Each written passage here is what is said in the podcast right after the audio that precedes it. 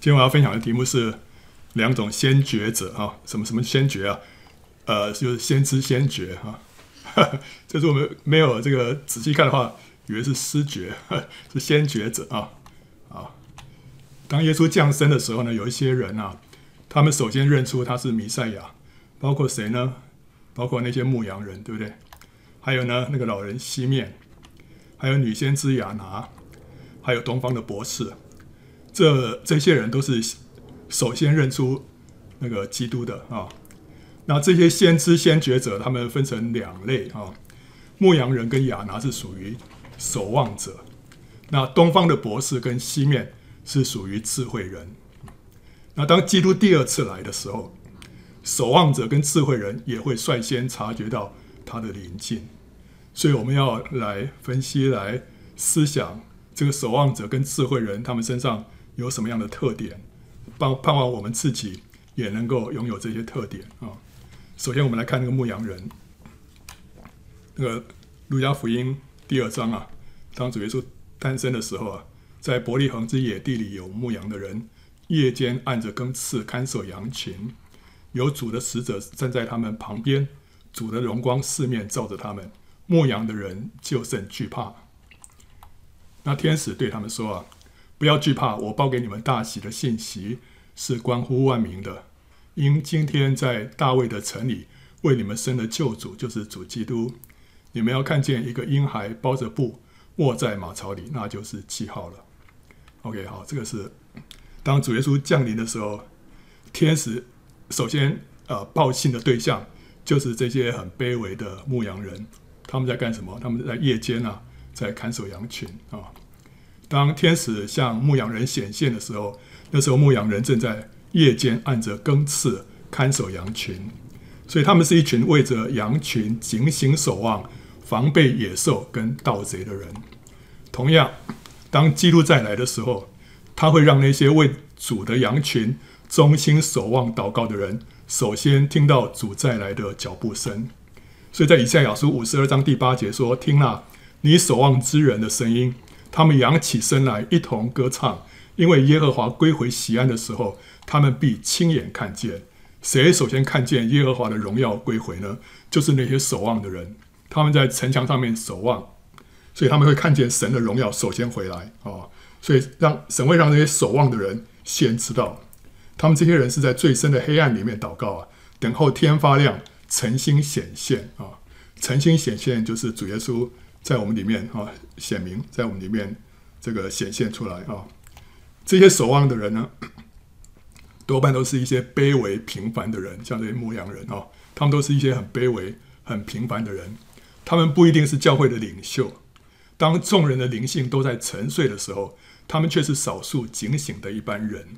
所以，当主耶稣那时候降生的时候，是在半夜，所有人都在睡觉了，但是只有少数的一群人是在警醒的，没有睡觉是谁？就是这班牧羊人，他们要看守羊群。所以，天使向谁显现，就像这班人啊。什么叫警醒？所谓的警醒，就是他们常常为羊群守望祷告，不让仇敌来吞吃神的儿女。他们这些人呢，能够抵挡仇敌，胜过仇敌，因为他们穿上全副的军装。拿着圣灵的宝剑，并且随时多方祷告，所以这些人他们是，他们不是懒散的，他们是神大能的勇士啊，他们是是警醒的一般基督的精兵啊。那我们祷告不是单向式的发言，乃是双向式的沟通。所以这些守望者、这些代祷者，他们不仅向神发出祷告，他们也听神对他们说话。我们既要向神说话。也要倾听他的声音，我们要体察灵里面的感动，所以神能够把他的心意呢传递给这些代祷者，使他们比别人先听到主再来的脚步声。所以为什么守望者、为什么代祷者会先知道主再来的这个信息，会先听见主再来的脚步声？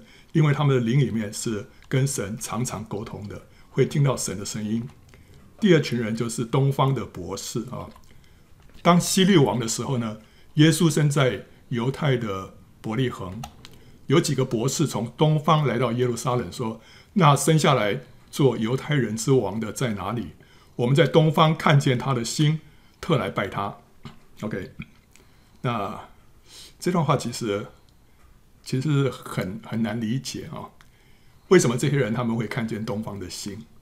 为什么这个星会告诉他们这个犹太人的王诞生啊？在圣经里面好像没有跟我们解释，对不对啊？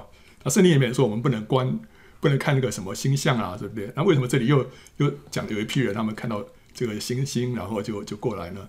这里头有一些有些问题啊。那我们等一下会会呃继续来看啊。好，这个博士原文是 Megas 啊，Megas。这个是巴比伦、波斯、马代人，他们对于以下这些人的称呼，就是呃，包括智慧人、教师、祭司、医师、星象家、观照者、解梦者、占卜者、预言家、巫师，这些都称为这个啊，Magos 啊。那这个我们把它翻成博士了啊。那这些博士为什么能够知道这个时候基督会降生在犹太地呢？有一个可能。我觉得是非常可能啊，是什么？就是因为这些人他们读过但以理书，还有摩西五经。因为啊，以色列人他们被掳到巴比伦之后，就在巴比伦呢各地就设立了会堂，因为他们已经没有圣殿了，所以他们就借着会堂来传递他们的信仰。好，所以各地都有会堂。然后同时呢，也有拉比跟学生啊，在潜心研究旧约的经卷，以至于巴比伦就后来就成为犹太信仰的重要中心。犹太人他们几个重要的拉比都是从巴比伦出来的，那他们一些总那个犹太教的一些经典也是从巴比伦出来的，所以那个地方成为一个研究呃犹太信仰的一个很重要的一个中心。那另外呢，但以理在巴比伦和波斯担任高官，担任宰相，对不对？他也做什么？做术士、用法术的和观照的领袖，所以他是那些那些看星星的啦，那些那些人的领袖啊。所以这个这个这个领袖啊，他写了一本什么？他写了一本但以理书，底下这些人怎么样？一定会传阅，对不对啊？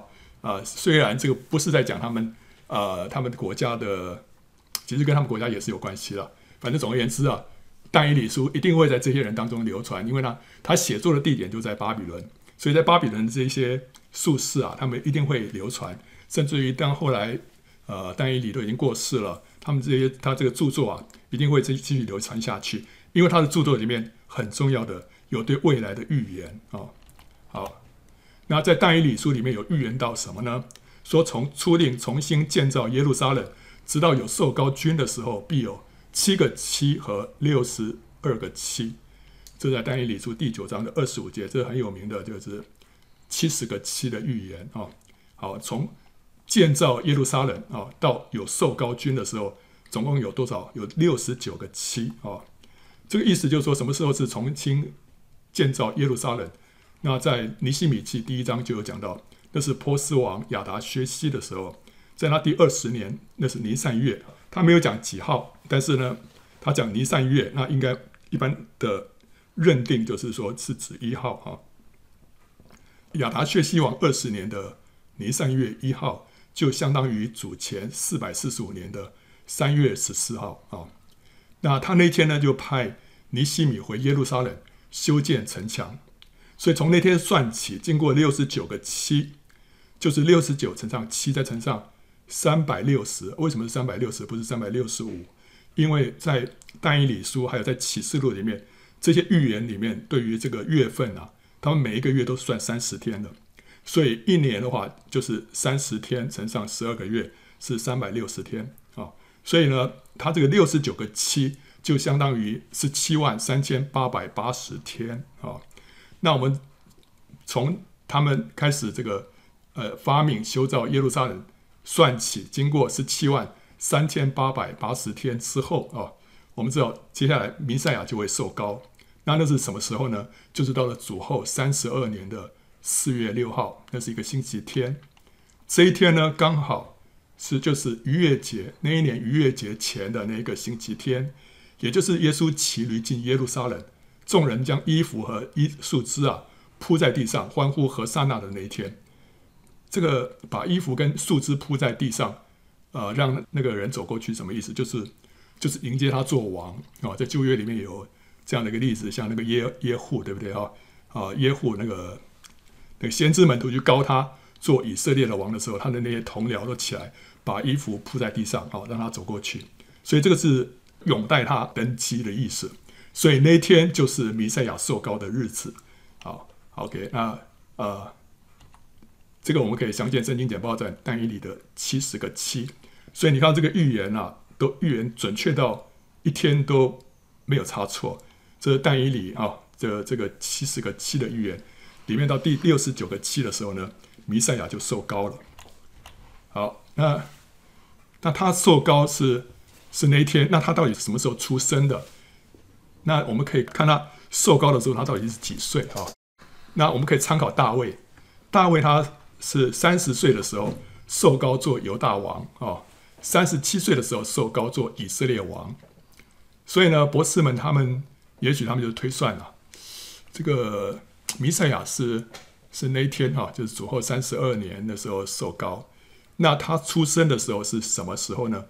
就假设他是三他是三十三岁半的时候受膏，因为大卫两次受膏嘛，那你取一个中间平均值，就是三十跟三十七的平均就是三十三岁半啊。好了。他三十三岁半受膏的话，那他的降生就应该是从这个主后三十二年的四月六号往前推三十三年半，对不对？那就是什么？那就是主前三年的九月到十月之间啊，那时候差不多那个那个时候啊。好，主前三年九十月左右有没有什么星星象上面的一些奇迹呢？博士们因为他他们就特别留意啊。主前三年九到十月左右的天象啊，因为根据民数记有一个预言啊，民数记是摩西五经，所以摩西五经在巴比伦那个地方，他们这些啊博士们应该也都会留意到啊，因为这是犹太教里面最重要的经典。民数记里面有一个预言说，弥赛亚降生的时候呢，天上星辰必有异象。在民数记二十四章十七节说：“我看他却不在现时。”我望他却不在近日，有星要出于雅各，有杖要兴于以色列，必打破摩押的四角，毁坏扰乱之子啊！哦，OK，所以当这个弥赛亚来的时候呢，说有一个星会出于雅各，所以有有天上的星星辰啊，会出现特别的一个状况啊啊！这是天上的星座啊，在星象里面呢、有一个星座是代表犹太人的，是什么星座？就是狮子座。为什么？因为狮子座它的希伯来文是 Ariel 啊，Ariel 意思就是这个神的狮子啊，神的狮子。那狮子是犹大支派的象征，而这个犹太地啊，犹太人啊，都是从犹大这个字来的，因为那时候他们分成南北两国，那后来回回归的是南边的犹大啊。那犹大这个地方呢，后来就是。语音就转变，后来到最后变成犹太啊，所以犹太人其实本来就是犹大人。那这个犹太人呢，犹太人就是用这个狮子座来象征，因为这个狮子座是犹大支派的象征啊。好，讲完这个狮子座，然后狮子座里面有一个最亮的星，叫做轩辕十四啊，呃，Regulus 啊，这个希伯来文叫做 Hamalek 啊，意思就是君王的意思。狮子座里面的这个轩辕十四，就是犹大支派里面的王，对不对？这个狮子座里面的那个轩辕十四，就是君王的意思嘛。所以这个星座里面那个君王，就是象征犹太人的王。所以轩辕十四呢，就是象征犹太人的王。OK，所以他们想说，这个犹太人，犹太人的王就是弥赛亚，弥赛亚降生，所以他们就怎么样？博士们就会特别去注意。狮子座里面的这一颗星叫做轩辕十四，这是犹太人的王。他说我们在东方看见他的星，哪一颗星啊？就是这颗星啊，轩辕十四，这是象征犹太人的王。好，博士们就发现啊，在主前三年九月十三号啊，刚刚不是说特别注意这段时间吗？这段时间果然有一个特别现象是什么呢？就是木星跟轩辕十四交汇，这两颗星交汇的结果。亮度就加强，哦，上面这个图是主前三年六月十三，哦，不是九月十三，是六月十三。你看到这边有一颗星，就是木星，哦，它就渐渐的向狮子座靠近，这七月十三、八月十三，到九月十三的时候，木星跟轩辕十四就交汇了。好，那就那颗星轩辕十四就变得特别亮啊。轩辕十四刚刚说是什么？犹太人的王，这时候特别亮啊。好，那这个木星也有特别的意思。木星是太阳系里面最大的行星，希伯来文里面叫做哈扎德克啊，它的意思是仁义的意思。所以当木星啊，就是仁义，跟轩辕十四啊，就是君王交汇的时候，就构成什么？仁义王。希伯来文就是麦基洗德哦，马勒克扎德克哦，麦基洗德是从这两个字衍生出来的，它是另外一个字，但是是这两个字合在一起衍生的。那麦基洗德是谁？就是那个耶路撒冷王，他是预表基督的啊。好，所以当这两颗星结合的时候，就出现这个麦基洗德这个啊，他是预表基督。当然了，他们当初这个博士们，他们也不会讲说啊，这个拜基喜德哦，那这是预表基督，他们不会想这么多，因为当时这个这个奥秘还没有解开来。那到了希伯来书里面，我们才知道那个是预表基督啊。好，那哎哎，不管怎么样。在那天啊，的确这颗星就特别的明亮啊。那这时候博士们他们还不确定这两颗星交汇是不是就代表犹太人的王弥赛亚诞生，所以他们呢就继续观察啊，继续观察。他们只是觉得嗯，这个现象很特别啊，也许是哦，但是呃就继续看吧。结果呢，后来这个木星就离开了啊啊，但这个十天之后啊，十天之后就是主前三年的九月二十三号。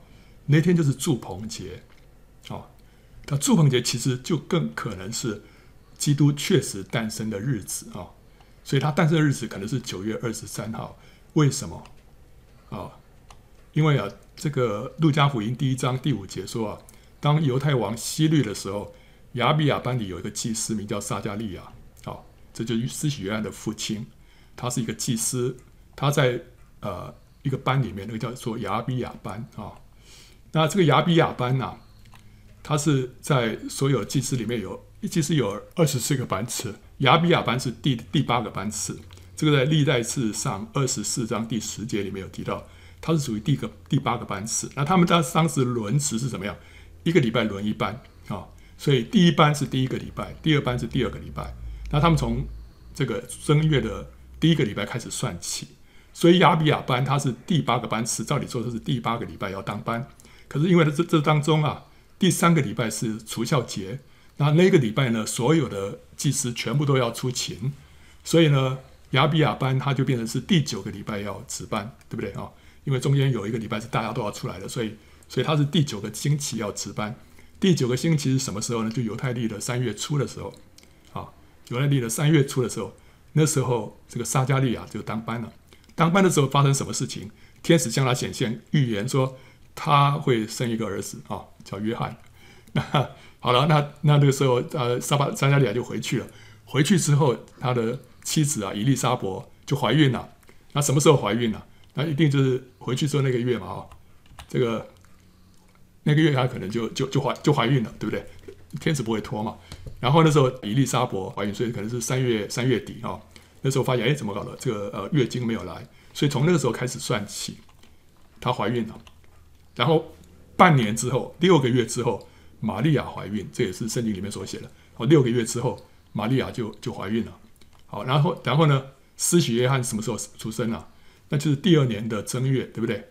啊，第二年正月，正月中，正月中有什么事啊？逾越节啊，所以施洗约翰可能就是逾越节出生的。半年之后呢，逾越节是正月十四号。半年之后呢，是七月十。十四号、十五号，七月十五号是什么？是祝棚节。半年之后，耶稣诞生，所以主耶稣诞生是在祝棚节。好，OK，所以从这边我们就知道，不，主耶稣诞生不是圣诞节，是祝棚节啊。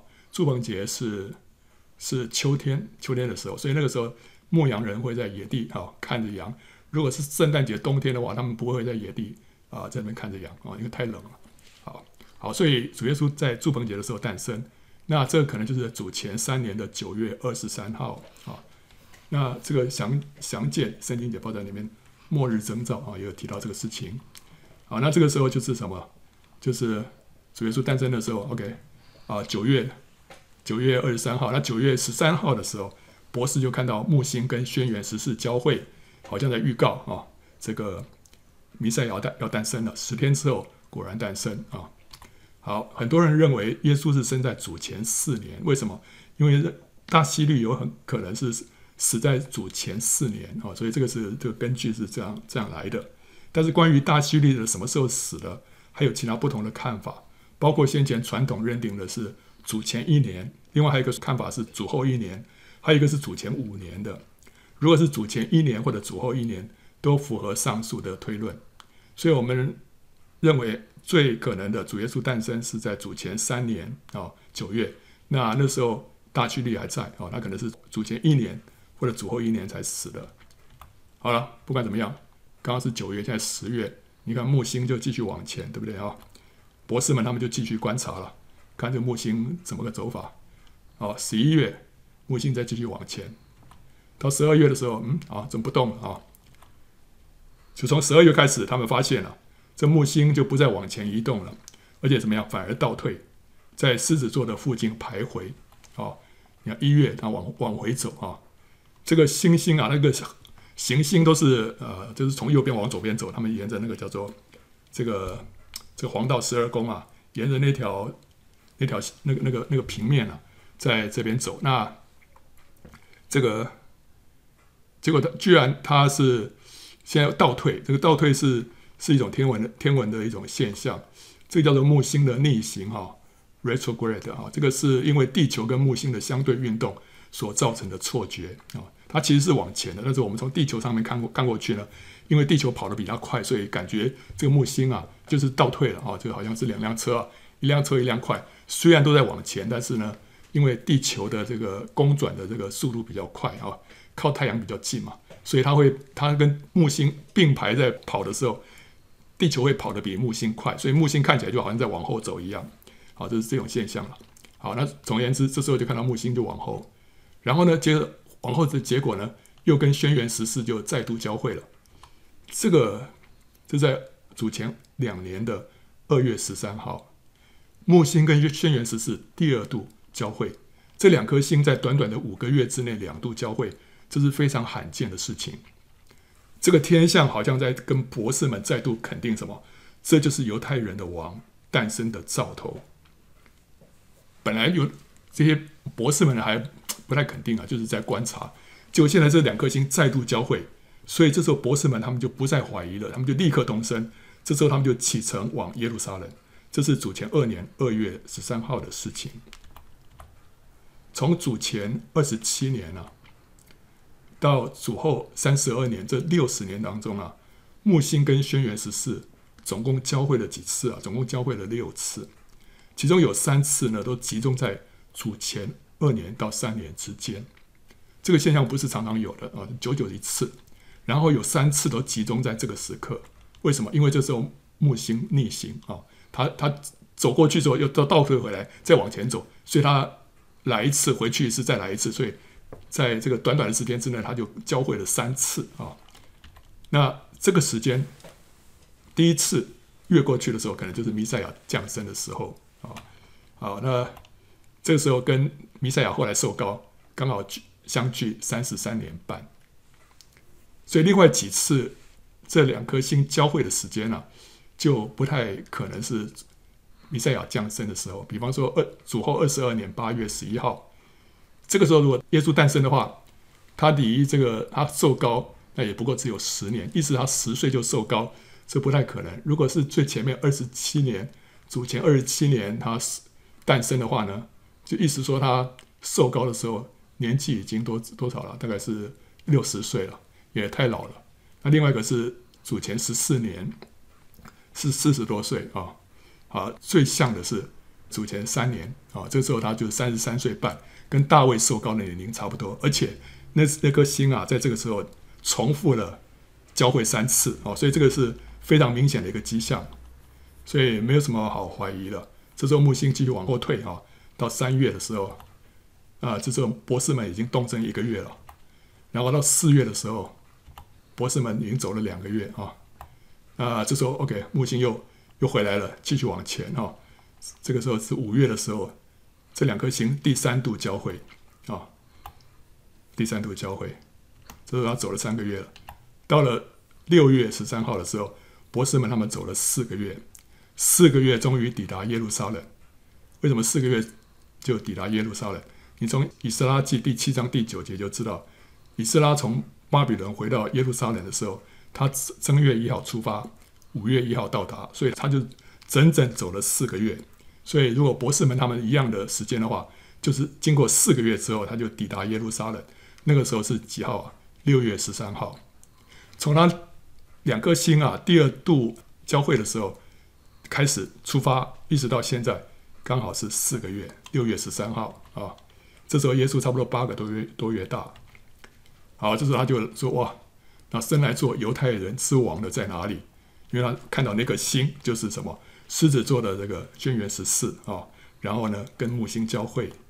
那博士们他想啊，犹太人的王当然是生在王宫里面，所以他们就到耶路撒冷来找了。那希律王听见了就心里不安，耶路撒冷合城的人呢也都不安，他就召集了祭司长和民间的文士，问他们说。基督将生在何处？他们回答说，在犹太的伯利恒，因为有先知记着说，犹大地的伯利恒啊，你在犹大诸城中并不是最小的，因为将来有一位君王要从你那里出来牧养我以色列民。啊，当下希律暗暗地招了博士来，细问那星是什么时候出现的，就差他们往伯利恒去，说你们去仔细寻访那小孩子。寻到了就来报信，我也好去拜他。这些博士们啊，他们没有想到说这个小孩子原来不是生在皇宫啊，不是西律家里面的人哦，那这这就有点有点复杂了 啊。好，那好了，那但是既然这个西律叫他们去去找，他们就去了啊。他们听见王的话就去了，在东方所看见的那星呢，忽然在他们前头行，直行到小孩子的地方，就在上头停住了啊。啊，我我这个就是过去对这个话我一直不明白，这个星怎么会突然行、突然走呢？而且怎么会走到小孩子的地方就停住了？停住之后底下一堆房子，你怎么知道是哪一间呢？我一直对这个很有问题的啊，直到后来才知道啊。好，你看这个六月十三号，他们不是到了，可能到了耶路撒冷了，对不对啊？那这时候呃，发现一个现象，这时候金星出现了，金星这时候呢正靠近木星，金星就中间这颗啊。然后靠近木星，那金星就是那个明亮的晨星啊，又称为启明星啊，就是天空当中除了太阳跟月亮之外呢，最亮的自然天体啊，在傍晚和清晨的时候呢，最为显著。你看这个是金星啊，旁边的月亮嘛，这个呢金星，所以在清晨跟傍晚的时候最清楚啊，金星。好，所以这时候金星就出现了。然后呢，这个是六月十三号啊，啊，这个时候他们到了耶路撒冷。然后过两天，希律王啊就叫他们去伯利恒，所以过两天啊，他们就动身往伯利恒去。那时候可能六月十七号了。啊，那六月十七号发生什么事啊？就木星跟金星就交汇了啊。OK，这是六月十七号傍晚的时候，那时候下午七点。下午七点的时候，这个天空还是这样，一半还是不是很很暗啊。但是那时候已经看得看得到这个金星了。这时候傍晚的时候，他们可能就抵达伯利恒，因为他们白天从耶路撒冷出发嘛，到了傍晚的时候抵达伯利恒，所以他们就看见这个木星跟金星都交汇了。然后呢，就是晚上七点啊，十九点啊，那就他们就看到那个星就在前头行啊，什么意思？你看这个星啊，就往下沉啊，往右边那个是地平线啊，他们这个往西边看。就看那个星呢，往下往下沉啊，这个是二十分，七点七点二十，七点三十啊，七点四十，七点五十，八点，然后八点十分，八点二十，八点三十，八点四十，八点五十，九点，然后呢，就是就是到地平线以下，这边有一棵树挡住了，但是他们那时候如果没有树的话，就是一直往下啊。往下之后会怎么样？他就对准了一个一个灯啊、你看这边有个灯，因为那个时候啊，那个伯利恒是一个小小村呐、啊，不是说这个像这个一个大城市里面都是房子。那个时候，这个约瑟跟玛利亚跟耶稣啊，可能就是住在一个单独的一栋房子里面，所以那边都有露出光来。就他看到那个那个星星啊，往下沉，就是对准了那个房子的方向，所以他们就知道说，哇，那就是小孩子的地方哦。OK，所以他们就进去了。他们看见呢，心就大大的欢喜。进了房子呢，看见小孩子和他们的母亲啊，玛利亚就俯伏拜那小孩子，揭开宝盒，拿黄金、乳香、没药为礼物献给他。啊，这时候耶稣八个月啊，八个月。这个这个图里面这个小孩比较小，其实八个月。七坐八爬嘛，那时候已经会会爬了啊。好，那这几个博士是根据圣经的预言推算出弥赛亚降生的大概时间，然后再从天象得到印证，就抓住了他们的机会，将自己预备的贵重礼物呢献给这位出生的君王。他们跟野地里的牧羊人不一样，牧羊人代表什么？代表一些淳朴的守望者。博士们呢，是代表智慧人，在这个末世，守望者跟智慧人会先察觉到主再来的时候已经迫近。守望者忠心的履行他们每天应该做的本分工作，在自己的岗位上面呢，警醒，不随着世人一样的沉睡。哦，所以那守望者他们就是就是那个牧羊人嘛，他们就是按着更次看守羊群，他们没有离开他们的岗位。就像今天一样啊，今天不是说哇，世界末日快到了，那我怎么办？我是不是应该要呃把所有东西都变卖掉，到什么地方要等候主再来？不是，如果你是守望者的话，你就是继续在你的岗位上面忠心，同时警醒祷告，不随世人一样的沉睡。虽然你还是在那边做你的例行的工作，但是你的灵里面是警醒的。这是守望者，哦，他是做每天本分的工作。在自己的岗位上面警醒，但是智慧人不一样。智慧人他是根据圣经预言，他就观察各样的末日的征兆。所以就像那个博士一样，就看天上的星星，他看那个征兆，他看看那个但以理书，看民数记，他就知道说这个时间点比较特别，所以他们就去看那个征兆。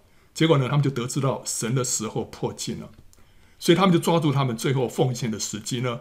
采取果断的行动，他们就立刻动身往耶路撒冷去。好，他们不是坐在原地哈，他们跟牧羊人不一样，他们就采取行动的。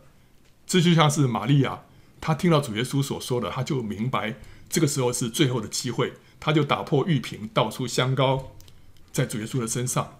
所以主耶稣说：“这女人所行的，你们在传福音的时候都要传，因为她抓住她的时候。”那是一个一个神的 timing 哦，或者像是那些最后一批进葡萄园做工的人，他们抓住他们最后的机会啊，进到葡萄园做工，所以他们所得的赏赐跟第一批进去的是一样的，所以他们的终点费相当等于是最高的哦，投资报酬率是最高的。他们抓住他们的时间做一个对的行动，这是智慧人啊、智慧人就是通达时务啊，明白神的时间。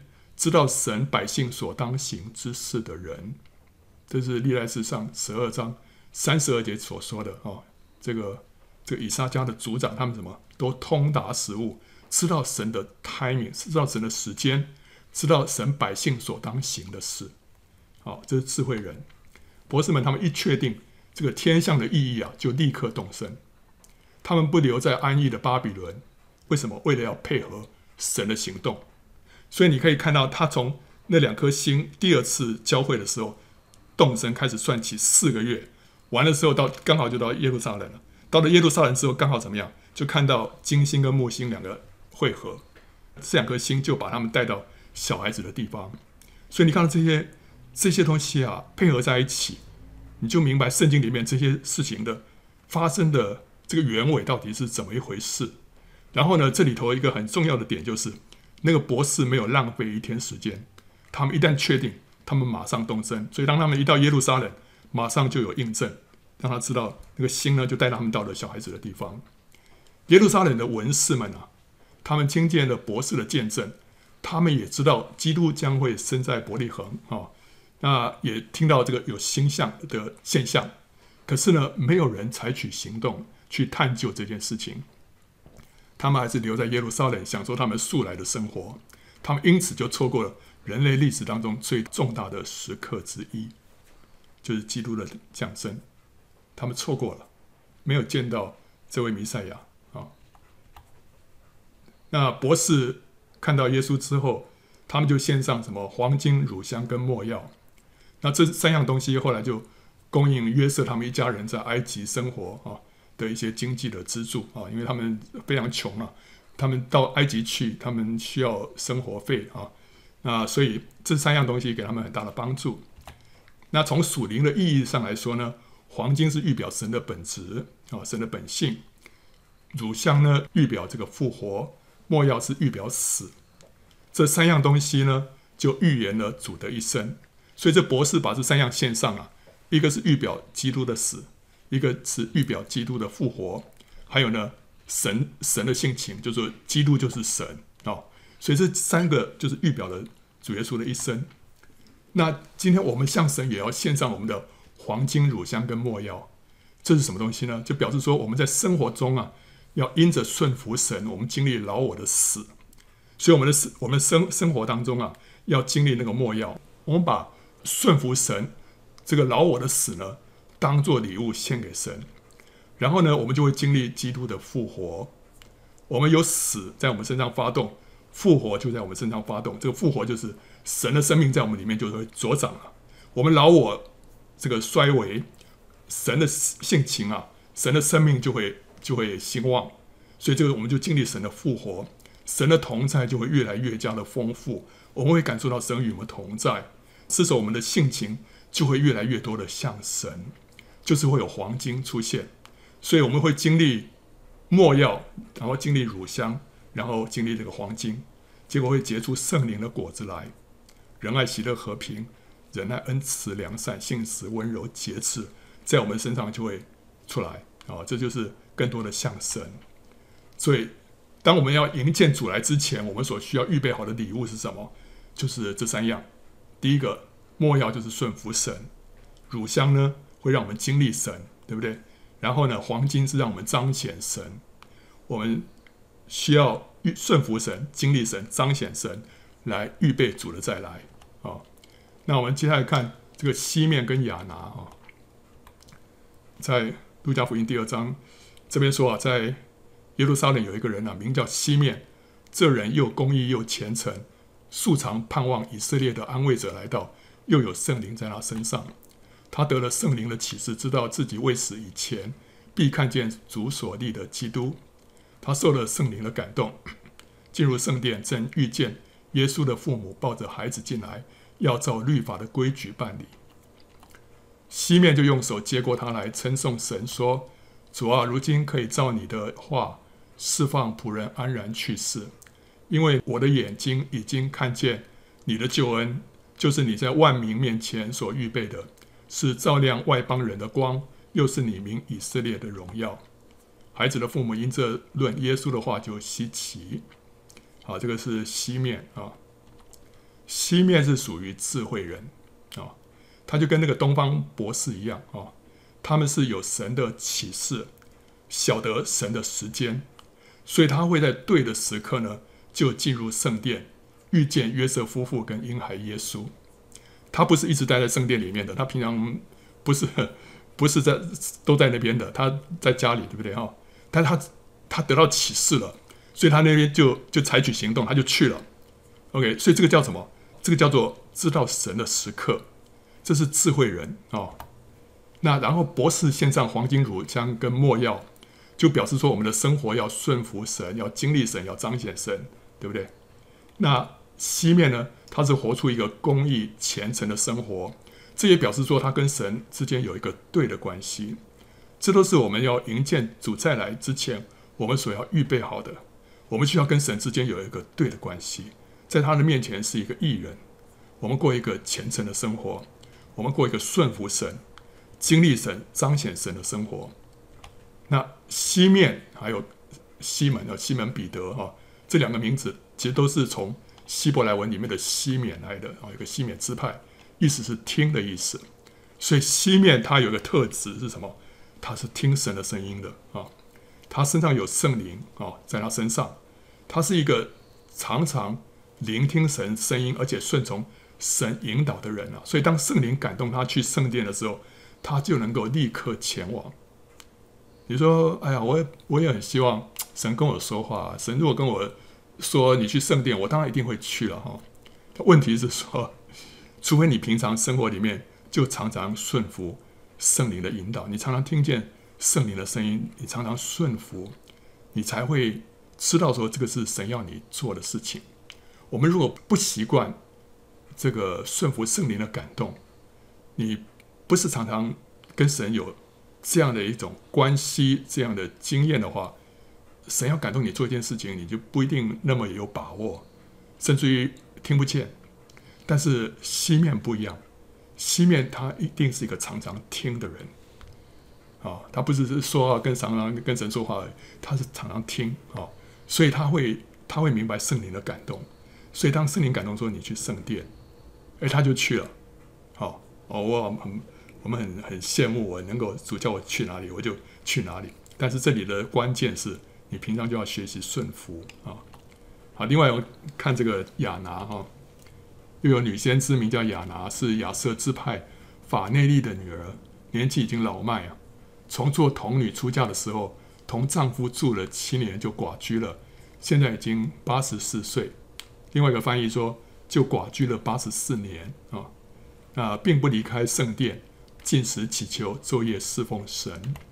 正当那时，他进前来称谢神，将孩子的事对一切盼望耶路撒冷得救赎的人讲说。啊，这是另外一个啊、呃，看见耶稣的人啊。西面呢，他是代表智慧人，他知道在对的时刻进入圣殿。亚拿不一样，亚拿根本一直都在圣殿里面啊，他是代表守望者。他跟牧羊人一样，他是忠于职守，昼夜不离开圣殿，警醒守望，进食祈求，所以就代表两班人，一个是智慧人，一个是守望者啊。亚拿是守望者，亚拿是属于亚瑟支派啊。哦，这个亚瑟支派是北国十个支派之一啊。那我们一直觉得说，他们被掳归回之后，只有犹大支派、便雅悯支派跟利未支派。这三个支派回来，其他大概都都都不见了啊、所以我们一般就说北国的以色列这个十个支派，现在不知道是流落到什么地方去了。可是这边有提到亚瑟支派啊，就表示说北国的十个支派啊，在被掳之后并没有完全流失啊、好，那这个是我们在从这边可以看到这一个点，这个另外一个点就是说，哎，这也不太这怪怪的，为什么亚瑟支派的人他们不是立位人啊？他们怎么能够常年的住在圣殿里面呢？你要住在圣殿里面，你除非是立位人啊，因为在那边要要帮忙做事，对不对？那你不是立位人，你不在帮忙做事，那你怎么有资格住在圣殿里面呢？这不行啊，对不对？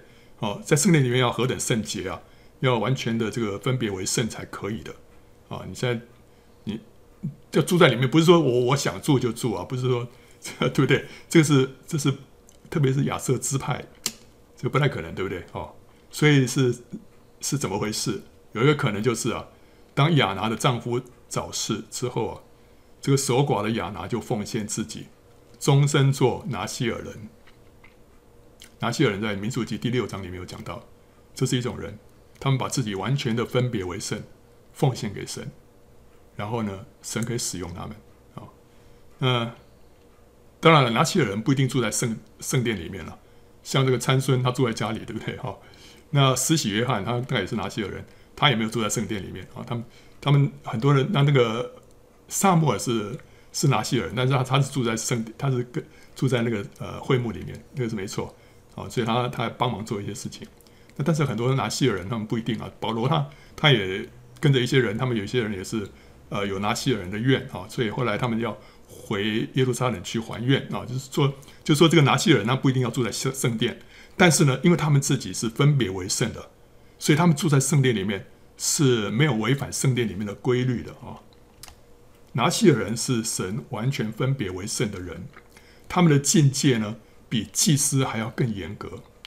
祭司下班以后还可以喝酒，好，这个律法是规定，他们上班的时候不能喝酒，不能醉酒，但是没有说下班以后不行，所以他们下班以后还是可以，他们去参加什么婚宴啊什么，他们喝酒都是 OK 的哦。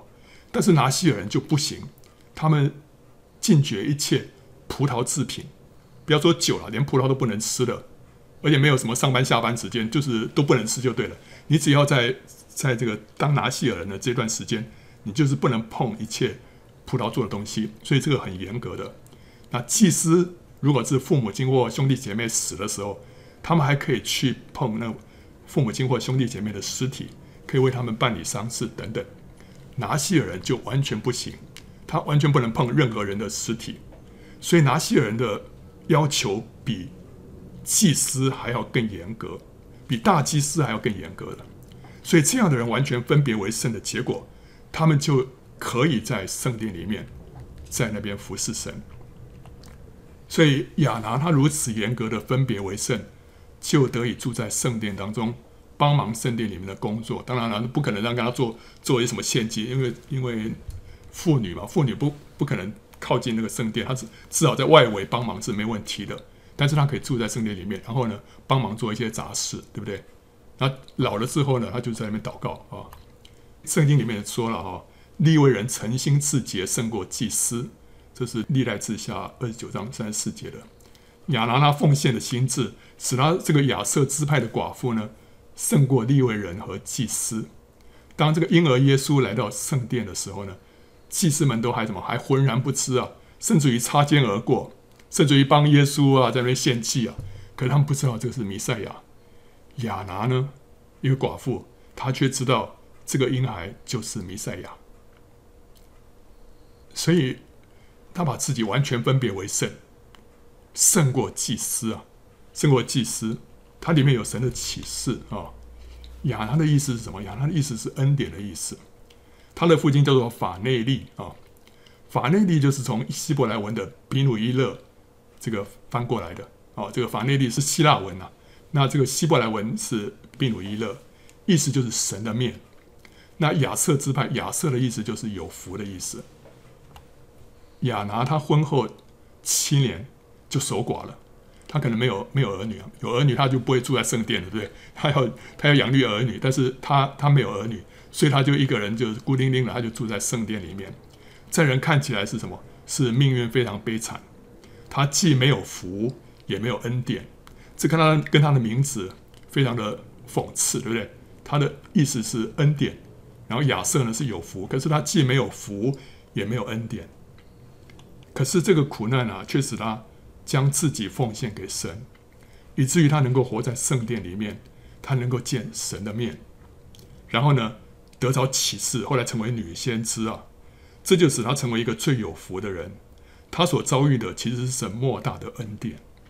从外表看是苦难，但从里面来看，从灵里面来看，他是有福的人，他是蒙恩的人，他可以见神的面啊。另外。更大的一个恩典是什么呢？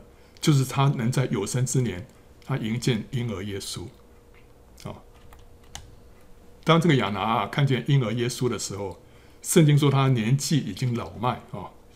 这 New American Standard 这个版本他是说 advanced in years，就是说他他非常非常老啊，他他很老啊。那接着又说他现在已经八十四岁了，或作就寡居了八十四年啊。我认为说已经八十四岁，这可能是一个错误的翻译，因为如果是八十四岁的话，前面就不需要再说年纪已经老迈了，这是多余的话，对不对？都已经说八十四岁了，为什么还要说年纪老迈？哦，那这这个这个是多余的话，我我觉得不是这样翻，应该说是寡居了八十四年啊、他比较可能是她同丈夫住了七年之后就寡居了八十四年。如果她十六岁结婚了哈，就二十三岁守寡，对不对？七年之后嘛。二十三岁就守寡了，经过八十四年了，现在几岁啊？一百零七岁了。哦，那他的确是年纪已经老迈，这真的是就是年纪已经老迈。一百零七岁是人瑞了，对不对？哈，好，那那这个这又怎么样呢？啊，这里头就就有一个呃，你可以一个观察一个点，他寡居了八十四年啊，这八十四年的寡居之后，他就迎见了婴儿耶稣。这象征末后经过七年大灾难之后，基督就再来。为什么？因为七年就是八十四个月，十二乘上七，八十四个月。经过八十四个月之后，基督来了。他呢，经过八十四年的寡居之后，他就迎见了婴儿耶稣。他不是八十四岁的时候迎见耶稣，他是寡居了八十四年，因为这这寡居就是那大灾难嘛，对不对？哦，哦，八十四又等于什么？四十二乘上二，对不对？四十二的两倍就是八十四。四十二在圣经里面是代表安息之前的熬炼，因为以色列人在旷野里面走了四十二站，才进入那个安息的美地，所以四十二是安息之前的那个熬炼。马太福音第一章的家谱呢，从亚伯拉罕算起，也是经过四十二代之后才到基督。基督带给我们安息，所以四十二就是这个安息之前的熬炼。那八十四呢，就代表什么？双倍的熬炼，双倍的熬炼。亚拿他年轻的时候就丧偶，哦，失去了先先生，然后呢又没有儿女，就常年寡居。寡居的时候就住在圣殿，你觉得圣殿里面哇很好啊，这个这个这个我这个愿意哈，这个一生一世住在神的面呃殿中，瞻仰神的荣美，多好啊，对不对？可是不一定啊，他住在圣殿里面，那里面也是充满了很多属天然属肉体的人呐、啊，他会受到藐视，被人排挤，对不对？你看那个谁，那个那个小特蕾莎，小德兰修女啊，哇，她爱主啊，她就到。修道院里面去啊，他就是要奉献给给主啊。结果他发现，在修道院里面怎么样，也是受到逼迫啊。他他那些那些其他修女会会欺负他，对不对？所以你会想到说，哦，到修修道院里面多好啊，在那边可以来好好好的来亲近神。这不一定啊。我有一个我有个姑姑啊，也当修女啊，结果后来发现，在修道院里面啊，跟世界一样啊。然后这个如果家人没有给。这个修道院一些奉献的话，这个都被安排给你一些比较差的工作，然后也会被藐视啊。如果你的家人给奉修道院多一点奉献的话，他们就对你就非常 nice 啊，很好啊，一样啊，跟世界好像没什么两样啊。所以亚拿那时候在在圣殿里面，也不一定说呃日子过得很好啊。他是完全怎么？他他是坐在神的身上啊，他不是坐在人的身上啊。所以在怎么样的艰难呢、啊？他还是为神为神摆上。所以他他没有先生，没有儿女，然后呢，在那边又碰到这许多的这些 乌烟瘴气的事情，他外面经历了什么？是双倍的煎熬，这就是八十四所代表的意义啊！这八十四年啊，不容易。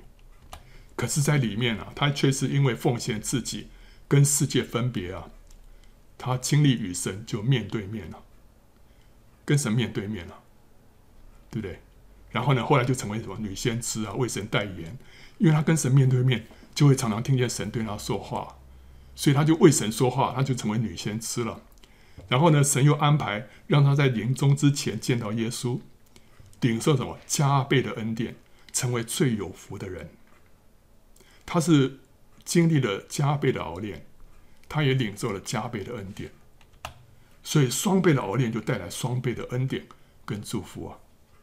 就在亚拿身上，我们就看见这样子的一个一个啊神的作为啊，所以最后我们就做一个总结了。当主耶稣第一次来的时候啊，守望者跟智慧人呢，就首先认出他来。所以当主再来的时候呢，他也会让这两种人率先知道。所以我们要成为一个守望者，我们要成为一个智慧人啊。守望者就是忠心履行。